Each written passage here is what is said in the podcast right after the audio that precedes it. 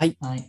では今回はですね、大好評につきアンコール開催ということで、はいえー直木先生の特別配信ライブトークを始めていきたいと思います。お願いします。直木先生よろしくお願いします。はい、お願いします。えー試験本番前の冬休みに向けてやっておくべきことってありますか？親がすることそれぞれを6年、4年、5年と分けて教えていただきたいです。うん、冬休みに向けてやっておくべきこと、うん、今のまさに過去問のその1年の分解いておいたりとか、まあ、6年生に今送ることですけれどね、うん、そこのところをやっておいた方がいいと思うし、そこで解けなかった基礎問題とかって結構計算問題解けなかったところとかを出る順だったりとか、あえて計算演習問題とかで完璧にしていく。まあ、4年5年に通ずる部分に考えては、ここは本当に基礎的知識が抜けてたりとかするから、その辺のところをもう一度まあ、入れ直すってところすごい大事かなと思いますね。なるほど。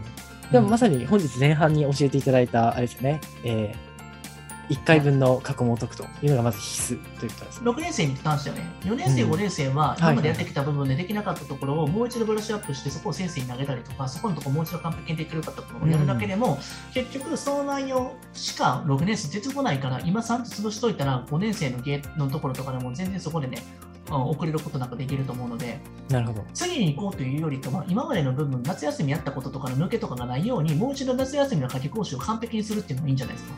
はいはいはい。あ、夏季講習をあえて冬に復習すると。そう、そしたら結局2回やることになるので、やっぱ人間、単純接触頻度上がると、記憶定着で変わってくるし、そうですね。はい。うんだから夏休みは割と消化試合で終わってて、それを復習するっていうのを意外とやってない人多いと思うんですよ。なるほどなるほど。うんだからそこの振り返りをしてあげると、中学受験はもっと強化されるんじゃないかなと思うんですよね。はいはい。なんか夏休みを最大に利用するのはこれからの時時期かなと思うんですよね、僕は。うん。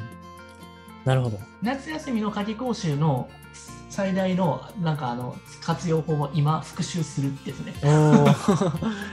それはなかなか、はい、すごい斬新かなと思います。はい。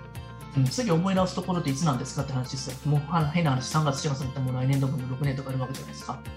だから今のうちから夏休みの内容のことをしっかりやっておけば、そんなにね、記憶もあの浅あの浅い方だと思うんですよね。もうだいぶ離れてないわけだから、やり直しても解けるわけじゃないですか。うん。はい。またそれが期間空くとまたやった時にしんどくなりません。